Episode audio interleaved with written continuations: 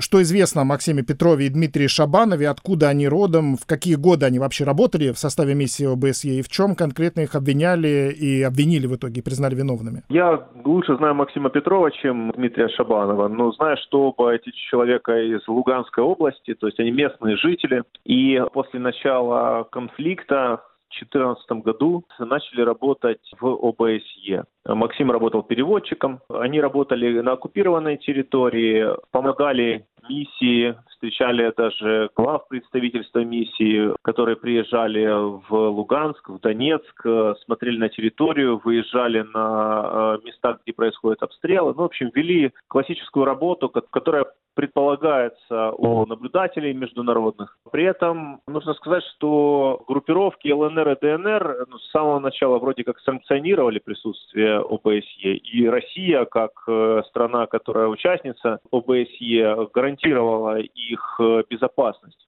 Но периодически случались так называемые обострения, когда боевики в Донецке, в Луганске пикетировали офисы ОБСЕ, э, разрисовывали машины, устраивали различные митинги, устраивали различные акции. То есть нельзя сказать, чтобы работа ОБСЕ не была связана с риском, с опасностью. Это действительно очень опасная работа на неподконтрольной территории. Плюс мы знаем, что были случаи, когда работники ОБСЕ подрывались на минах. Ну, Максим и его коллега Дмитрий, они продолжали работать. Я знаю, что до начала вторжения продолжалась их работа как минимум. После начала вторжения он оставался там. Фактически они там на очень шатком положении, уже начиналась на них охота. И я знаю, что, к сожалению, руководство ОБСЕ не предприняло никаких шагов, чтобы помочь этим людям выехать с неподконтрольной территории, ведь уже мы помним, что еще летом 2021 года была информация о том, что возможна большая война, большое вторжение Российской Федерации, и уже с начала 2022 года, в общем-то, деятельность ОБСЕ была фактически запрещена на неподконтрольной территории Донбасса. Но почему-то руководство ОБСЕ не предприняло шаги, чтобы помочь своим сотрудникам выехать. Сначала вторжение эвакуировали иностранных сотрудников, местные остались на местах дислокации фактически, то есть на местах, где они проживали. Вот Максим, в частности, и Дмитрий, они проживали в Луганске. Их э, не трогали до определенного времени. Я знаю, что арест состоялся в апреле, и э, вот этот разгром организации, когда и в Донецке, и в Луганске всех их обвинили в шпионаже, причем там такие дикие обвинения, что вот, мол, один сотрудник передавал своему руководителю, тоже сотруднику ОБСЕ, какие-то сведения, а этот руководитель якобы, как обвиняет его группировки ЛНР и ДНР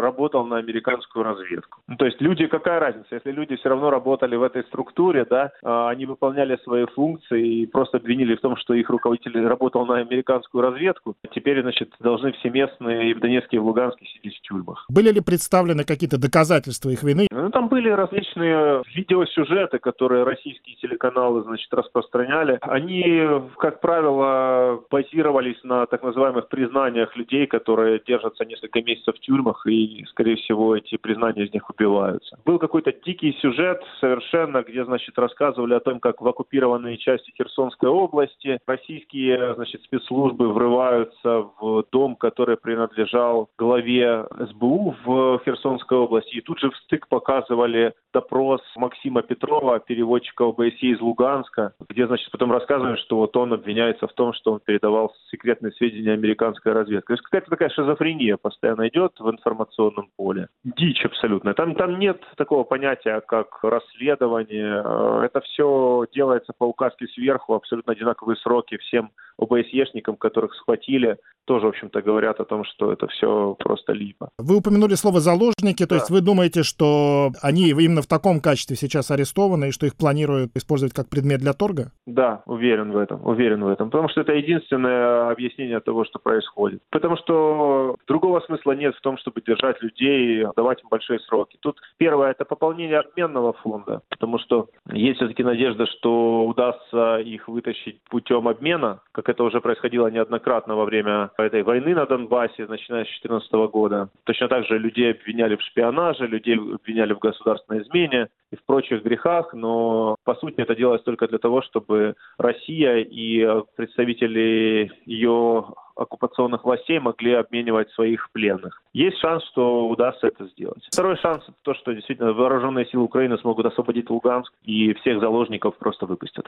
В свое время миссию ОБСЕ в Донбассе, напротив, обвиняли в Украине в том, что она закрывает глаза на размещение пророссийскими сепаратистами запрещенной Минскими соглашениями тяжелой техники, на присутствие российских войск, а ОБСЕ, в свою очередь, обвиняла власти этих самопровозглашенных республик в том, что их не пускают в нужные места.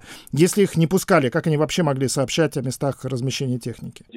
С одной стороны, миссия работала между двух огней, это логично, что обе стороны обвиняют э, того, кто пытается балансировать и следить за ситуацией в том, что либо недостаточно хорошо это делает, либо подыгрывает одной из сторон. Но это, мне кажется, здесь неизбежно. Но тут э, нужно действительно судить о делах. У меня, в общем-то, нет больших претензий к работе ОБСЕ за все это время на Донбассе. Они, я считаю, делали все, что могли. Понятно, что в тяжелых условиях. Но вот э, финал, э, миссия была свернута фактически после начала войны вообще в Украине. Я не могу достучаться до ее представителей здесь.